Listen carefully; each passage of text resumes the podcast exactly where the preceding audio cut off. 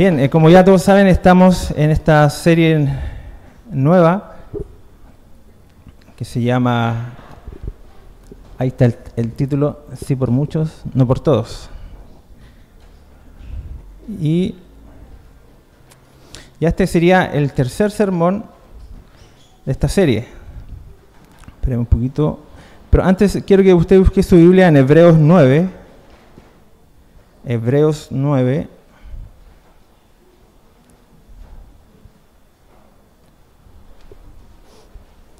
Y vamos a leer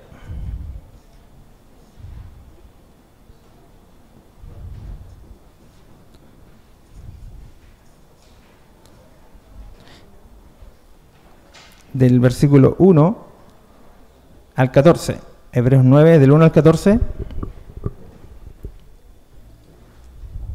Estamos en esta serie nueva, como les decía, que es sobre la redención. Ese es el tema de toda esta serie y cómo eh, fue necesario salvarnos. La semana, la primera semana que Juan predicó, cierto, habló de la necesidad de la redención ¿Por qué era necesario la redención? ¿Por qué era necesario que Cristo eh, o Dios nos salvara? ¿Cierto? También la semana pasada Daniel nos habló sobre la naturaleza de la redención. O sea, las características que tiene esta redención y habló sobre la obediencia pasiva y activa de Cristo, ¿cierto? Amén, dice el presbítero. Entonces, hoy seguimos con la naturaleza de la expiación, o de la, redención, perdón. Y vamos a, ver otra característica muy importante para esta doctrina o esta eh, redención que es el sacrificio. ¿Ya? Sacrificio, el sacrificio de Cristo. ¿Por qué tenía que haber un sacrificio? ¿Por qué era necesario un sacrificio? ¿Y por qué era necesario un sacrificio sangriento?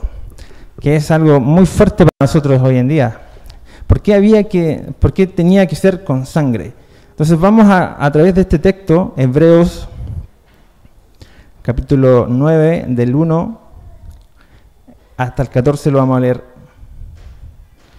Y lo vamos a leer todos juntos, ¿ya? Leamos todos juntos a la cuenta de tres. Uno, dos, tres.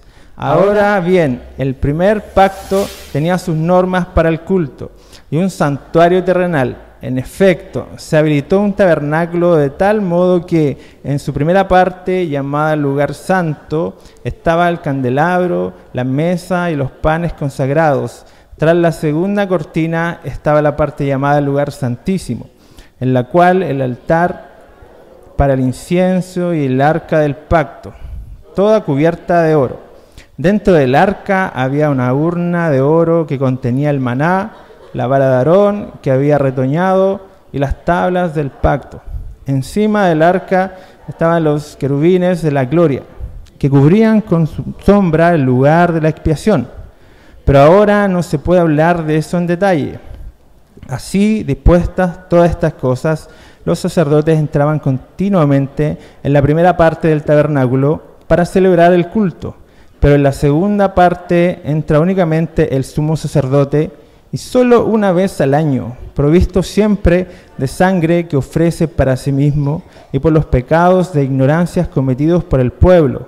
Con esto el Espíritu Santo da a entender que mientras siga en pie el primer tabernáculo, aún no se habrá revelado el camino que conduce al lugar santísimo.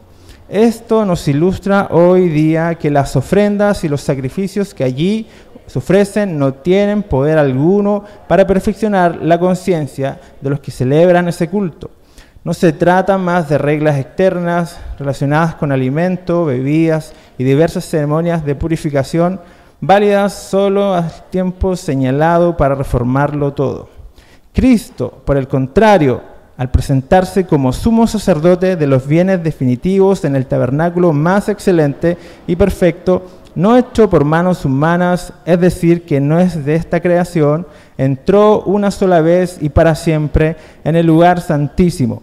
No lo hizo con sangre de machos cabríos y becerros, sino con su propia sangre, logrando así un rescate eterno. La sangre de machos cabríos y de toros y las cenizas de una novilla rociadas sobre las personas impuras las santifican de modo que quedan limpias por fuera Si esto es así, ¿cuánto más la sangre de Cristo, quien por medio del Espíritu Eterno se ofreció sin mancha a Dios, purificará nuestras conciencias de las obras que conducen a la muerte, a fin de que sirvamos al Dios viviente?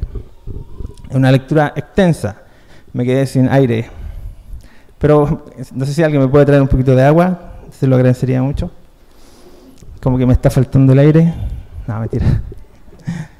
Eh, bien, quiero solamente hacer un, pequeño, un pequeño contexto de este libro de Hebreos. Hebreos, no se sabe bien quién, quién lo escribe, ¿ya? Ah, un poquito. Hebreo no se sabe bien quién lo escribe. Ah, muchos. Gracias.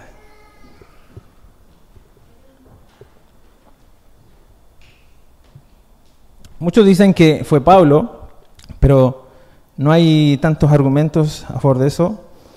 Em, tampoco se sabe bien a quién se lo escribe, ¿ya?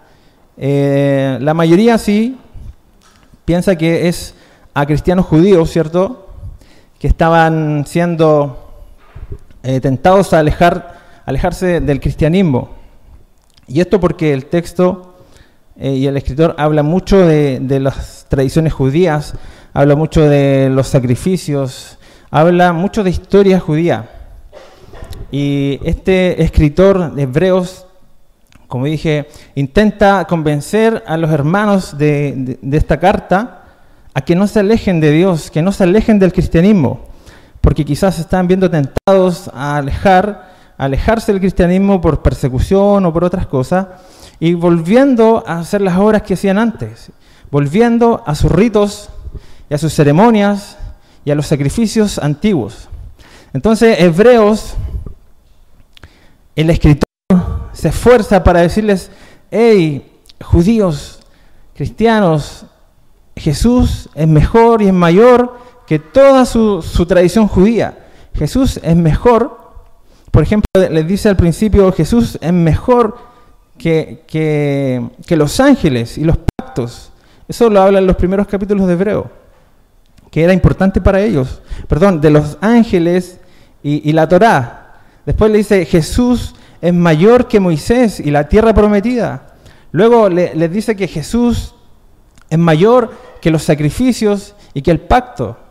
Entonces, eh, el, escritor de Hebreos intenta decirle a estos hermanos que el cristianismo es, el sucesor del judaísmo.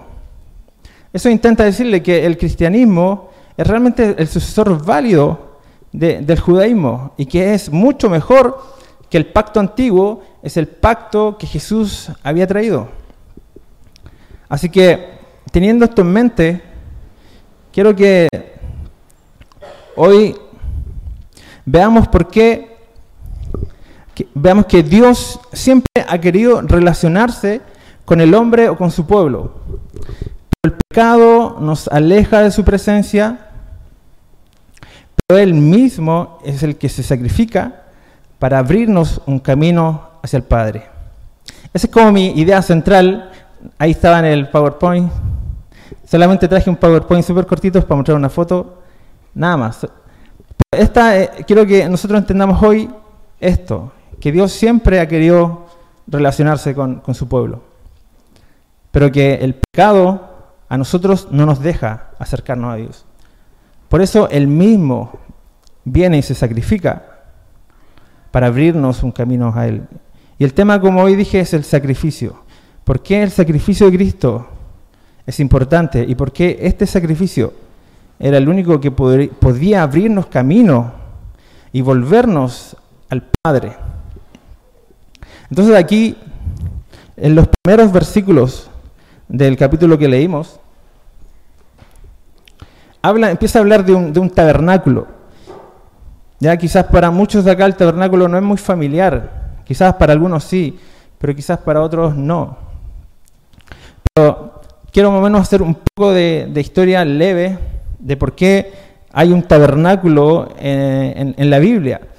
Y mi primer punto es que Dios siempre quiere morar con su pueblo. Él crea a Adán y Eva para estar con ellos, ¿cierto? Él crea al hombre para estar con ellos, para relacionarse con ellos. Él le crea, digamos así, un santuario, un tabernáculo que es el Edén, donde Él está ahí, está el hombre, el hombre se relaciona con Él, el hombre es pleno, el hombre encuentra su alegría en Dios, Dios le da el dominio de, la tierra, el, hombre al, preocuparse de, la tierra y de trabajar, él sirve a Dios y glorifica a Dios con eso, y él vive una vida plena, encontrando su propósito en Dios. Eh, sabemos la historia triste de que cierto Adán peca, se aleja de Dios, Dios levanta una sentencia contra el hombre y le dice, el que eh, si tú desobedeces, morirás.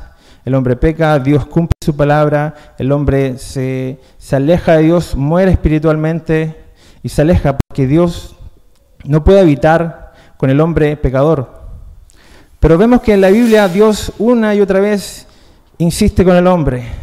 Una y otra vez va en busca de volver, de querer restaurar esa relación con el hombre, porque Dios sabe algo muy importante, que el hombre solamente encontrará su propósito y solamente el hombre encontrará su plenitud estando con Él y sirviéndole a Él. No hay otro lugar donde el hombre pueda encontrar esa plenitud y esa satisfacción plena. Y yo sé que todos ustedes acá buscan eso, ¿cierto? Yo sé que todos ustedes buscan esa satisfacción plena, sentirse plenos. Todos buscan este sueño americano de ser, de no tener necesidad, de tener ser próspero, porque tú crees que eso te va a dar la plenitud y te va a dar el sentido de la vida, pero no es así la plenitud, la vida, esa vida abundante, esa llenura verdadera de, experimentar la verdadera vida se encuentra estando con Dios y estando sirviéndole a este Dios. Por eso es que Dios busca al hombre. Por eso es que Dios intenta una y otra vez y se acerca a un hombre que se llama Abraham y le dice, yo de ti voy a ser un pueblo para mí, porque yo quiero estar con un pueblo y yo quiero ser el Dios de ustedes y ustedes van a ser mi pueblo. Luego más adelante en la Biblia nos cuenta la historia de, que este pueblo es esclavo en, Egipto, este pueblo eh, clama a Dios, Dios levanta a Moisés, Dios se revela a otro hombre, Moisés, y lo usa para liberar a su pueblo, ¿cierto? Sabemos toda esta historia que el pueblo sale, el pueblo eh, sale de Egipto, eh, Dios lo lleva a una tierra prometida, pero entre el llegar a esa tierra prometida, el pueblo peca una y otra vez contra Dios, el pueblo es malo, el pueblo de Dios es infiel, es un pueblo que nadie querría. Pero aún así, Dios le dice a Moisés esto, que se encuentra en Éxodo 25. Y dice, después me harán un santuario para que yo habite entre ustedes. Dios aún viendo este pueblo pecador, este pueblo malo, Dios quiere habitar en medio de este pueblo pecador. Y es así como encontramos que eh, Moisés levanta un tabernáculo, una casa, para que Dios more ahí. Porque Dios le dice, yo quiero habitar en medio de ustedes, pero haceme una casa, haceme un santuario, yo voy a descender y yo voy a decir cómo se van a relacionar conmigo, porque Dios quería relacionarse con ellos. Y aquí podemos ver un dibujo para que no les voy a dar tantos detalles, pero ese era más o menos el tabernáculo que Dios manda hacer a Moisés. Y es ahí donde Dios desciende. En la siguiente imagen podemos ver más exactamente lo que había acá. Y podemos ver que este, este, tabernáculo tenía un atrio que se llama, que es el, patio. Un botón más va a marcar el... Ahí está. Ese es el atrio. El atrio es donde eh, er, era, era fuera de la carpa. Y hay unos implementos, el altar, eh, una fuente para lavarse. Y luego está el lugar santo. Y el lugar santo hay otros materiales, pero si usted se fija ahí, hay algo morado y esa es una tela. Ese es algo que separa el lugar santo del atrio. ¿Ya? Y si usted sigue, hay un lugar que se llama lugar santísimo. Y este lugar santísimo también hay una tela. Esto es muy importante porque esa tela separa el lugar santo del, del santísimo. Y aquí en el lugar santísimo es donde Dios desciende al pueblo. Ahí Dios desciende, desciende su presencia. Y ahí está en medio del pueblo de Israel. Y esto es muy importante, esta tela. Es muy importante, después se va a dar cuenta. Pero Dios, ¿qué, sentido tenía este tabernáculo? El sentido tenía que Dios quería estar con su pueblo. El tabernáculo que Dios pide es una forma de Él acercarse a su pueblo, a este pueblo malo. Entonces, Dios siempre es el que se va a acercar a nosotros. Él siempre. No fue el pueblo el que dijo, queremos a Dios, queremos hacerle una casa para que Él descienda. No, no fue así. El pueblo todo lo contrario. Él dijo, le decían a Moisés, Moisés, habla tú con Dios. Nosotros no queremos hablar con Dios porque es terrible. Entonces, Dios es el que tomó la iniciativa para acercarse a su pueblo. ¿Tú sabes por qué estás acá hoy en día? ¿Tú sabes por qué estás aquí? ¿Porque a ti se te ocurrió? No. Nunca hubieses tomado tú la iniciativa para estar acá. Es porque Dios te buscó. Es porque Dios te escogió para ser parte de una iglesia, para estar, ser parte del pueblo de Dios. ¿Por qué nosotros hacemos iglesia? ¿Por qué nos juntamos? ¿Por qué somos la iglesia presbiteriana de Chile en Temuco? No porque a alguien se le ocurrió, porque Dios nos llamó a ser parte de una iglesia. Porque Él nos buscó, porque Él quiere habitar en medio de nosotros, porque Él habita en medio de, de la iglesia. Él habita en medio de su pueblo. Siempre he querido eso. Entonces cuando nos reunimos los domingos, cuando estamos aquí reunidos, ¿somos conscientes de que habita Dios en este lugar? ¿Somos conscientes de que Dios habita en medio de nosotros? Él los crece. Cuando hace, hacemos los asados con los hermanos, esa oncecita rica, ¿cierto? ¿Somos conscientes de que Dios está ahí en medio de nosotros? Yo creo que si fuéramos más conscientes de eso, quizás yo no pelaría a mi hermano cuando me junto con otra persona, ¿cierto? Si yo fuera más consciente de que Dios habita en medio de cuando nos juntamos como iglesia, yo no hablaría tanto, tantas tonteras, que a veces nos avergonzamos si los demás nos escucharan, pero hay cosas que nosotros hablamos con los más cercanos y a veces ofenden a, a Dios, pero si tú estuvieras más consciente de que Dios habita ahí, quizás tendríamos más cuidado. En esos grupos de WhatsApp, donde tú estás con tus amigos, sabes que Dios habita ahí también. Dios habita en medio de su pueblo y no hay ningún lugar en donde nosotros nos reunamos que Él no pueda estar ahí. Porque Él es el que nos convocó, Él nos llamó. Entonces Dios siempre ha querido estar con su pueblo. Pero el problema acá es nuestra pecaminosidad. Si nosotros vamos al versículo 6 y 7, 6 y 7 nos dicen, así dispuestas todas estas cosas, los sacerdotes entran continuamente en la primera parte del tabernáculo para celebrar el culto, pero en la segunda parte entra únicamente el sumo sacerdote y solo una vez al año, provisto siempre de sangre que ofrece para sí mismo y por los pecados de ignorancia cometidos por el pueblo. Entonces vimos el tabernáculo, ahí está, fue creado. ¿Pero para qué fue creado? Para hacer una innumerable, un montón de sacrificios, de ceremonias, de culto. Dios le da muchas leyes al pueblo, muchas, muchas instrucciones para que el pueblo de Dios se relacionara con Él. Y, es, si usted lee Levíticos, Levítico está lleno de estas instrucciones. Instrucciones más instrucciones. Que de verdad uno lee y dice, ¿cómo tanto? ¿Cómo tanto? Habían instrucciones para todo, la gente tenía que hacer sacrificios por todo. Tenía que en el, en el templo en, este tabernáculo tenía que haber día y noche sacrificios. Día y noche el pueblo tenía que llevar una oveja en la mañana, una oveja en la tarde. Tenía que, purificarse, había un montón de leyes que Dios les daba de purificación. Si, si, la persona tocaba un animal inmundo, un animal muerto, él tenía que purificarse, lavarse, porque estaba en la presencia de Dios. Dios les dio instrucciones, pero detalladamente, que a nosotros nos, nos sorprendería si pudiéramos leer Levíticos, y no, yo no alcanzo a dar ni, ni el 1% de todas las leyes que, que, hay en Levíticos, porque son muchas. Incluso hay, curiosamente, hay animales prohibidos que no podían comer.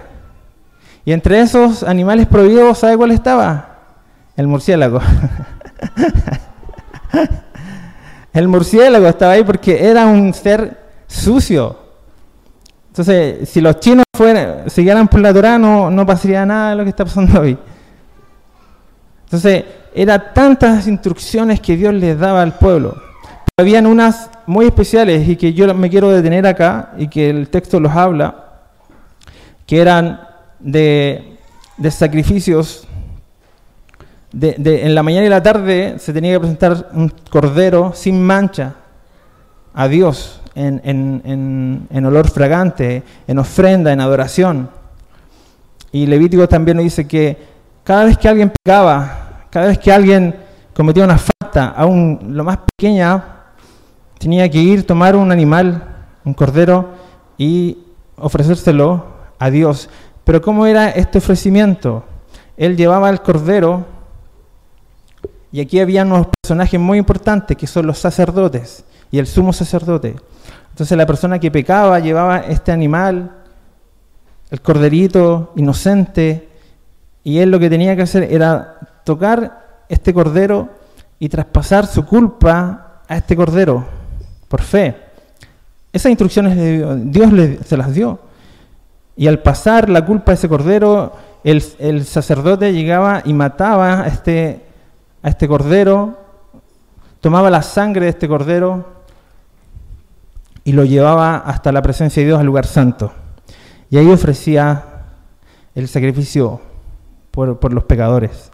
Pero un detalle muy importante, para que este sacerdote pudiera hacer eso, servir y entrar al lugar santísimo, él primero tenía que santificarse, él primero tenía que matar un animal para purificarse a su, y a su familia.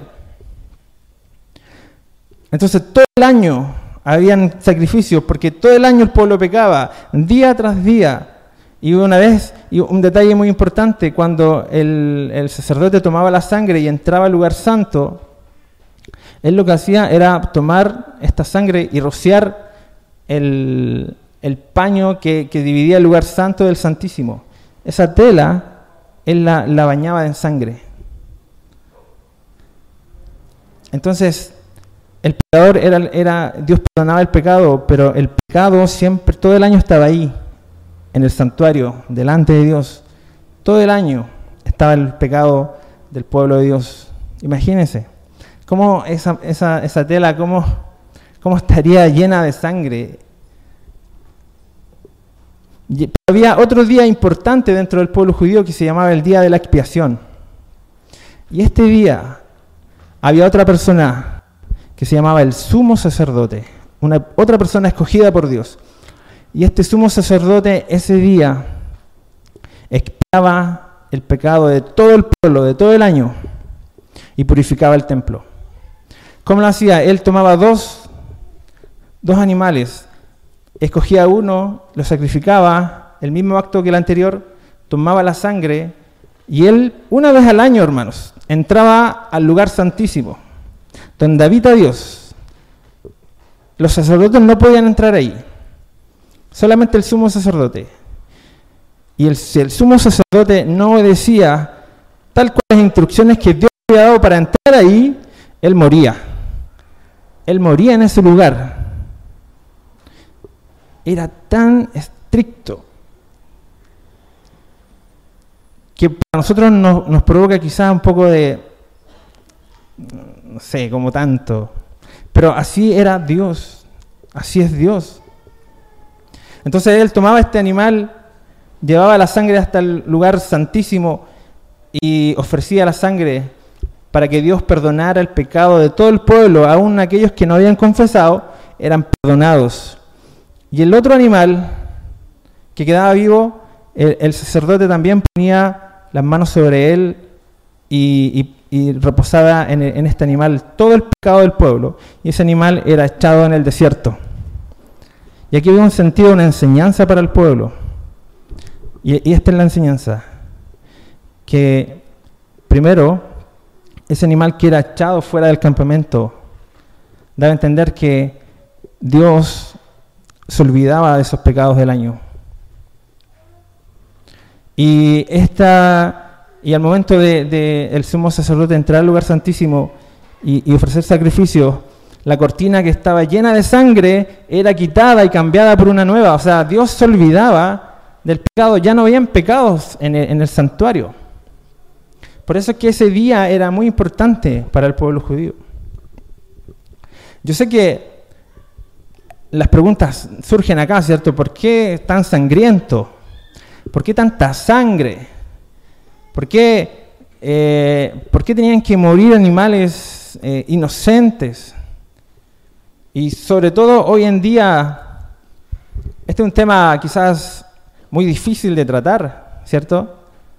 Por, sobre todo, este, esta corriente o, esta cultura de, animalistas o, un montón de, otras que, decir que, que matar a un animal es terrible. Y claro que lo es, nosotros nos negamos eso. Debemos reconocer que el cristianismo de alguna forma es sangriento.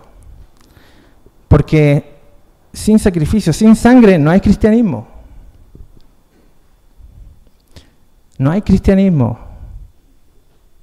Sin un sacrificio, sin sangre, no hay cristianismo.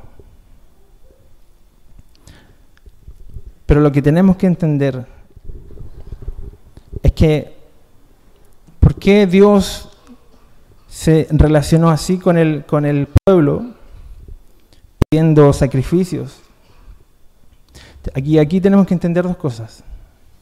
Uno que es la santidad de Dios y la pecaminosidad del hombre.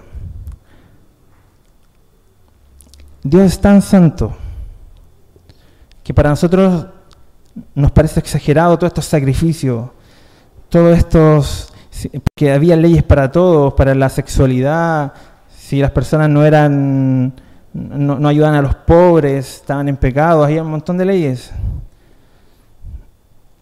Pero todo esto apunta a algo, apunta a que Dios es santo.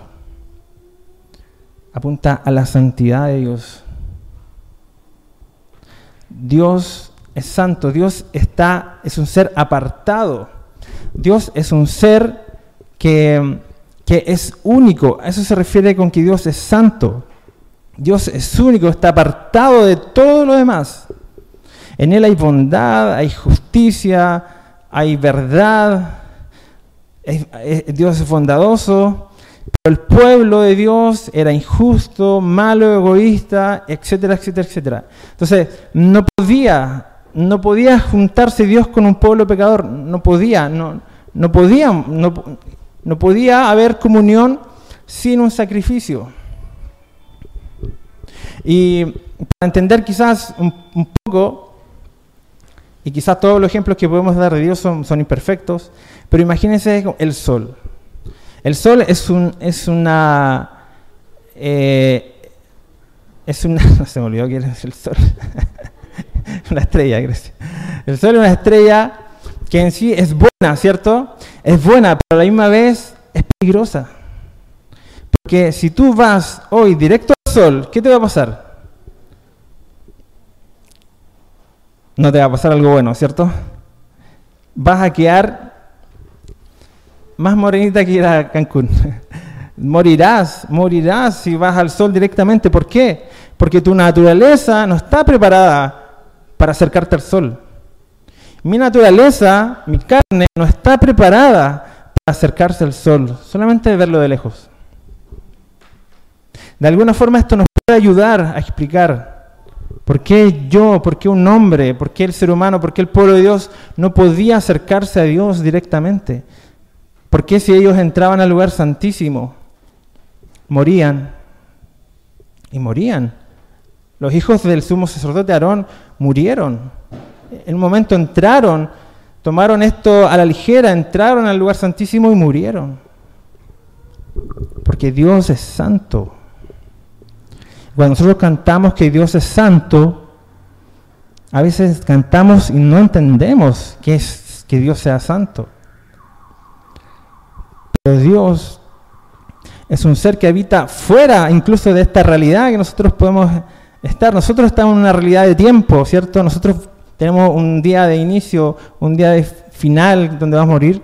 Pero Dios no habita en esta realidad de tiempo, Él está fuera de esta realidad. que si Él fuera de esta realidad o si nosotros pudiéramos comprender completamente la santidad de Dios o entenderlo a Él, Él dejaría de ser Dios. Así que cuando nosotros decimos, yo no entiendo a Dios, no puedo entenderlo, bien, es porque es Dios, es porque tu mente finita nunca comprendería, nunca podría entrar en nuestra mente finita un conocimiento tan alto, tan sublime, tan espléndido, no puede. Entonces, tenemos que entender esto, que Dios es santo. Lo otro que tenemos que entender, esta realidad del hombre que es pecador y que había una sentencia para el hombre que pecaba. Y esta es, el alma que peca, esta morirá. Eso dijo Dios. Y esta ley, esta sentencia es eterna. El alma que peca, esta morirá. Entonces, para acercarse a Dios o los que habían pecado delante de Dios tenían que morir. Tenían que morir y derramar su sangre. ¿Por qué? Porque para el mundo hebreo, al mundo antiguo, la sangre era la vida. Era la vida del ser humano, era la vida de los animales. Y quizás también podríamos decir hoy, ¿cierto? Es la vida del ser humano. Por eso, para ellos, derramar su, su vida o entregar su vida era entregar su sangre, era derramar su sangre. Esto es lo que experimentaba este cordero, que Dios le dijo a Moisés que para que él pueda habitar entre medio de ellos debían hacer sacrificios. Y como Dios no puede pasar por alto el pecado, alguien tenía que cumplir esa, sentencia de muerte. Alguien tenía que morir. Pero Dios le dice a Moisés, mira, yo voy a aceptar un animal como sustituto del pueblo, como sustituto de los pecadores, apuntando, ¿cierto?, a un sustituto superior que más adelante iba a venir. Pero esta es la idea, ¿por qué había que tener sangre? ¿Por qué había que tener un sacrificio? Porque la paga del pecado es la muerte. Porque tú y yo eh, y, este pueblo de Israel eran pecadores, eran malos. Entonces cuando nosotros vamos elevando al ser humano más que a Dios, obviamente estas cosas nos van a, chocar y hay muchas personas que esto los sacan del cristianismo y, tienen y se van del cristianismo porque no pueden concebir a un Dios sangriento o un Dios que pedía sacrificios. Pero cuando tú y yo entendamos y elevemos más la santidad de Dios que al hombre, vamos a entender esto. Vamos a comprender la necesidad de un sacrificio. Vamos a entender por qué había, teníamos que tener un sustituto. Entonces, así de grave es nuestro pecado delante de Dios. Entonces, cuando nosotros pensamos en nuestro pecado, por ejemplo, no deberíamos verlo así como tan a la ligera, porque nuestro pecado es grave delante de Dios. Dios no pasó por alto tu pecado y mi pecado. Alguien tuvo que pagar. Y ese fue Cristo. Tu pecado Dios no lo pasó por alto. Dios lo cargó a otro. Y este fue a Cristo. Por eso hoy tú y yo podemos estar acá. Entonces cuando pecamos, hermanos, deberíamos recordar esto, que por ese pecado alguien tuvo que pagar y ese fue Cristo. Y eso nos debería primero llenar de, de tristeza por el pecado, pero también nos debería llenar de alegría, porque alguien tomó mi lugar y murió en mi lugar. Y hoy yo puedo estar vivo y, no tengo miedo a morir porque ya alguien murió. Pero el pecado, hermano, el pecado es serio para Dios, el pecado es grave. Esto también deberíamos llevarnos nosotros a, evitar, a, luchar contra el pecado, a luchar con la desobediencia de Dios. Entonces, esto es lo que pasaba en el tabernáculo. Dios desciende ahí y pide sacrificios. Y, el texto nos dice eso, en, el tabernáculo habían reglas para el culto, y hay un montón de reglas. El texto del 8 al 10 nos dice algo sobre esto también. Y dice, va, me perdí. Hebreos 9, del 8 al 10. No sé si alguien lo tiene, me puede ayudar con la lectura.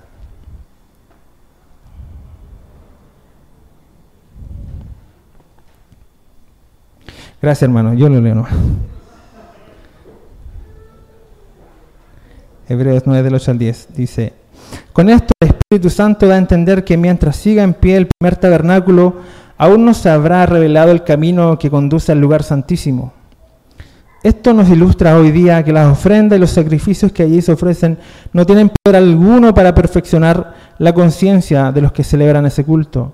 No se trata más de reglas externas relacionadas con alimentos, bebidas y diversas ceremonias de purificación, válidas solo hasta el tiempo señalado para reformarlo todo. Entonces, todo esto que vimos, hermanos, todas estas reglas, todos estos sacrificios, eran temporales no eran eternos, eran temporales y todo esto era imperfecto. Aunque era dado por Dios, pero todo era temporal e imperfecto porque todo lo que esa carpa, esas telas, esos animales, todo era temporal, esos sacerdotes eran humanos, todo era temporal. Entonces el texto dice que eh, el texto que leímos dice si mientras eso permanecía en pie, nunca Nunca el hombre podía acercarse al lugar santísimo. Porque en, aquel tabernáculo la gente solamente miraba desde fuera. Como dije, el sumo sacerdote solamente podía entrar, pero la gente no conocía a Dios personalmente, ellos estaban afuera. Y dice la Biblia que, este texto dice que el sacrificio que, entregaban ellos no, provocaba más que una, una limpieza externa, pero no pasaba nada en sus conciencias. Sus conciencias seguían estando sucias. Ellos iban, presentaban el sacrificio, sabían que Dios lo había perdonado, pero aquí y acá no se producía nada, quedaban tal cual.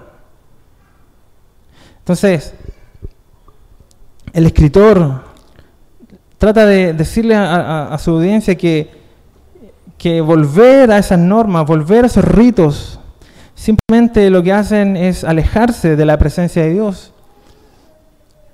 Y que les trata de decir que esos esfuerzos, esos sacrificios ya no sirven para nada. Para nada. No hay nada, ni un esfuerzo humano, ni un sacrificio que hoy día pueda servir para presentarnos delante de Dios y para tener acceso delante de Dios y para que Él nos perdone. No hay nada. Todo esfuerzo humano, todo sacrificio que tú quieras hacer para convencer a Dios hoy en día de que te ame más o que te perdone, no tiene ningún resultado. Tú puedes traer el toro más grande. Tú puedes traer el mejor animal Tú puedes darle al Señor un caballo, una jirafa, un elefante, lo más grande, piensa en lo más grande, un dinosaurio. Tú puedes traer al Señor un auto. Igual lo podemos aceptar acá, no, no hay problema. Puedes traer al Señor un edificio, una isla, lo que tú tengas. El hombre más millonario del mundo puede traer la mejor ofrenda, el mejor sacrificio, pero eso nunca le va a dar el acceso a Dios. Nunca le va a dar perdón de pecados a Dios, porque el texto nos dice que eso simplemente era temporal. Y eso apuntaba, todo este sacrificio apuntaba a algo mayor. Como no podíamos salvarnos, como nosotros no podíamos hacer nada para ir al Padre por nuestra pecaminosidad, necesitábamos un mejor sacrificio, necesitábamos un mejor sustituto, necesitábamos un mejor sumo sacerdote. ¿Por qué? Porque todo eso era temporal, pero hay un tabernáculo celestial. El texto del 11 al 14 nos dice que hay un tabernáculo celestial, el verdadero tabernáculo, donde está Dios, es eterno. Entonces necesitábamos a alguien eterno para que entrara en el lugar. Y ese eterno solamente es Dios. El único eterno es Dios. Y la Biblia dice que Él, este Dios eterno, dice que Él se convierte en humano. Él toma nuestra forma de humano y, hace y ofrece su propia sangre para expiar los pecados del mundo, para expiar los pecados de su pueblo. Y este es Cristo Jesús. Todo esto apuntaba a Cristo. Todo esto apuntaba a que un día iba a venir un cordero sin mancha que realmente quitaría el pecado de su pueblo una vez y para siempre, dice el texto. Juan cuando ve a Jesús dice, he aquí el Cordero de Dios que quita el pecado del mundo. Dios mismo tiene que venir a sacrificarse y a morir para que nosotros obtengamos una redención eterna y no una redención temporal.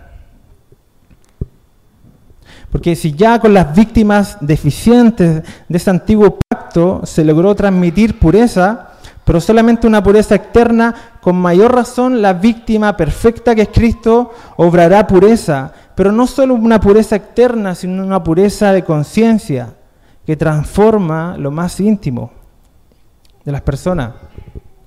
Entonces, este sacrificio de Cristo no solamente nos sirvió a nosotros para santificarnos externamente, como una nosotros sabemos que somos justificados y que hay una hay, hay algo legal que nos hace justo, ¿cierto? Que está fuera de nosotros, no en nosotros.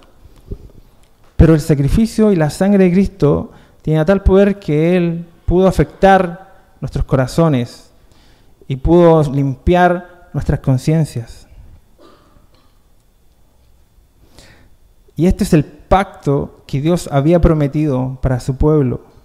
Jeremías 33, 34 dice, este es el pacto que después de aquel tiempo haré con el pueblo de Israel, afirma el Señor. Pondré mi ley en su mente y la escribiré en sus corazones. Yo seré su Dios y ellos serán mi pueblo. Ya no tendrá nadie que enseñar a su prójimo, ni dirá nadie a su hermano, conoce al Señor, porque todos, desde el más pequeño hasta el más grande, me conocerán, afirma el Señor, y les perdonaré su iniquidad, y nunca más me acordaré de sus pecados. Este era el pacto mejor que traía Cristo. Entonces, no solo somos limpiados, no solo eh, nuestra mente y nuestro corazón es limpiado y transformado, sino que tenemos acceso libre a la presencia de Dios. ¿Y por qué delante le decía que esa tela de que, separa el lugar santísimo es importante? Porque dice la Biblia y muestra una escena que cuando Cristo estaba siendo crucificado y cuando murió, dice que este velo, este velo que estaba en el templo, que separaba el lugar santísimo, dice que se rasgó, se rasgó en dos, dándonos a entender que la presencia de Dios ahora estaba libre para los que creen en Cristo, para los que son limpiados por la sangre de Cristo, ahora tenemos acceso libre e ilimitado a la presencia de Dios, porque Dios siempre ha querido estar con su pueblo. Y ese es el, fin de, de que Cristo muriera y nos trajera a la salvación. es que podamos habitar y estar con Dios, relacionándonos con Dios, porque Dios aún sabe que hoy en día la plenitud no la encontrarás en otra cosa sino que en Dios. Tu vida no tendrá ni un sentido, tu vida no tendrá ni un propósito si no, si no entras a través de Cristo, a través de su sacrificio, a reunirte con el Padre, con Dios. Ese es el sentido de la vida. Ese es el sentido. Y el texto nos dice, al final, si esto es así, ¿cuánto más la sangre de Cristo, quien por medio del Espíritu Eterno se ofreció sin mancha a Dios, purificará nuestras conciencias de las obras que conducen a la muerte, a fin de que sirvamos al Dios viviente? Igual que Adán y Eva al principio estando con Dios le servían. Y esa era su vida, y ese era su, su propósito. Hoy en día también Dios nos salva pero para que estemos con Él y le sirvamos, para que estemos con Él y, le sirvamos y seamos nosotros personas que glorifiquen su nombre. Entonces, somos llamados a poner nuestra confianza en el sacrificio de Jesús. Al igual que el pueblo judío ponía sus manos y, en ese animal y confiaba en que ese animal eh, moría por sus pecados, así hoy, para ser perdonados y purificados, tú necesitas confiar, pero no en un animal, confiar en Cristo, confiar en el sacrificio de Cristo. Y ese acto, por fe, te hace limpio. Y Dios perdona tus pecados y nunca más se acuerda de ellos y te da el acceso libre a Dios. Somos llamados también a acercarnos a Dios confiadamente y vivir en su presencia. Porque el Evangelio no es te perdono, vete. ¿Cierto? Como nosotros a veces perdonamos, ya te perdono pero no te quiero ver más. No, el Evangelio no es eso. El Evangelio es te perdono, acércate y quédate. Ese es el Evangelio, esa es la invitación del Evangelio. A permanecer en Cristo, a permanecer en comunión con Dios. Somos limpiados y purificados para servir a Dios. ¿Cómo está tu servicio a Dios? ¿Cómo está tu servicio a Dios? ¿Ha sido limpio para eso? Hay algo que me llamó la atención hoy en la mañana y con esto termino justo estaba escuchando un, pastor que estaba predicando y, tocó este tema que me pareció súper interesante, que dijo que los sacrificios aún, no todos los sacrificios terminaron. Hay un sacrificio que tiene que ser continuo y es el sacrificio de alabanza, el sacrificio de adoración, el sacrificio de acción de gracia. Ese sacrificio también estaba aquí en el tabernáculo. Pero Hoy en día todos somos sacerdotes, dice la Biblia. Entonces todos nos podemos acercar a ofrecer ese sacrificio. Y si usted recuerda que el, sacerdote tenía que primero él sacrificar un animal para purificarse, ¿sabes cuál es nuestro sacrificio hoy? Es Cristo. Ya tenemos ese sacrificio, ya hemos sido limpios. Y el texto dice, la Biblia dice, entonces presenten sus cuerpos en sacrificio vivo a Dios, santo y agradable y perfecto, que es vuestro culto racional. El sacrificio que debemos seguir, seguir haciendo nosotros es glorificar a Dios y elevar sacrificios de alabanza, sacrificios de gratitud, sacrificios de alegría. Así que como, como el escritor les decía a los hebreos, no sean tontos, no vuelvan atrás a sus reglas antiguas. Cristo es mejor que todos sus sacrificios. Hoy en día también yo te digo a ti, no vuelvas atrás, no te desanimes. Cristo es mejor que todo lo que tú puedas hacer. Cristo es mejor que todo lo que tú puedas encontrar afuera. Cristo es mayor que toda tu realización personal. Cristo es mayor que todo eso. Confía en Cristo, confía en la sangre, de que Él ya nos ha perdonado todos nuestros pecados y podemos acercarnos confiadamente al trono de la gracia. Oremos al Señor.